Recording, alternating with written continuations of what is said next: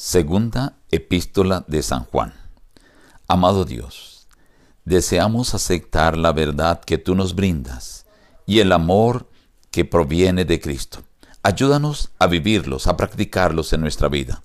Te lo imploramos en el nombre de Jesús. Amén. Reciban el abrazo de su amigo el pastor Juan Emerson Hernández y la invitación a abrir su Biblia para acompañarnos a meditar hoy en la segunda epístola de San Juan. Una corta introducción. La segunda epístola de San Juan es un gran tesoro en un pequeño recipiente. Se hace un llamado a aceptar el amor y la verdad de Jesucristo y a vivir conforme a ellos. En cuanto al autor, hay varias pistas que nos ayudan a identificar el autor, aunque su nombre no se menciona en la carta. Juan es el autor y era ya de muy avanzada edad cuando la escribió. Su audiencia él la dirige a una señora elegida. En griego es Kiria. Una Kiria, según el griego, es normalmente una dama noble. Hay varias interpretaciones acerca de la audiencia. Es muy probable que se dirigiera a una dama en cuya casa se reunía una iglesia y a cuyos miembros se le hiciera referencia al decir sus hijos y esta carta fue escrita en las postrimerías del siglo I. Veamos algunos apartes de este corto capítulo. El anciano, a la señora elegida y a sus hijos, a quienes yo amo en la verdad, y no solo yo, sino también todos los que han conocido la verdad, a causa de la verdad que permanece en nosotros y estará para siempre con nosotros. Sea con vosotros gracia, misericordia y paz de Dios Padre y del Señor Jesucristo, Hijo del Padre, en verdad y en amor. Mucho me regocijé porque he hallado a algunos de tus hijos andando en la verdad, conforme al mandamiento que recibimos del Padre. Y ahora te ruego, Señora, no como escribiéndote un nuevo mandamiento, sino el que hemos tenido desde el principio, que nos amemos unos a otros y este es el amor, que andemos según sus mandamientos. Este es el mandamiento, que andéis en amor, como vosotros habéis oído desde el principio. Muchos engañadores han salido por el mundo que no confiesan que Jesucristo ha venido en carne.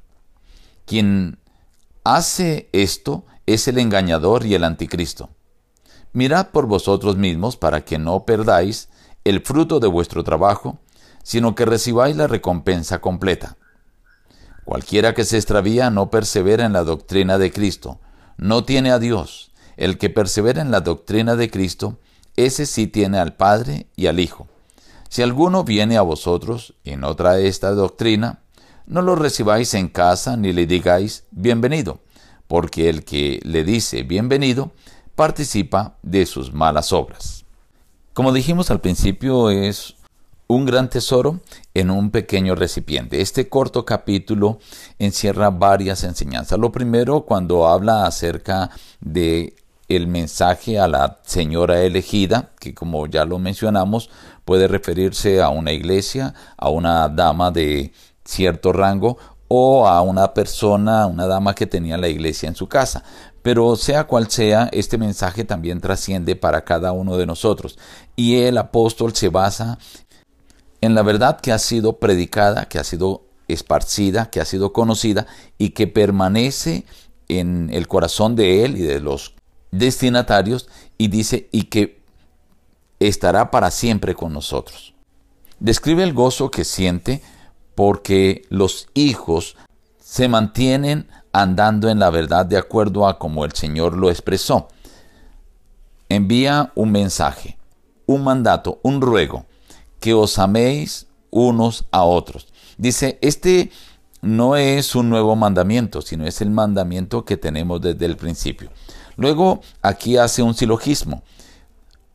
El amor implica que guardamos los mandamientos y el mandato o el mandamiento es que nos amemos.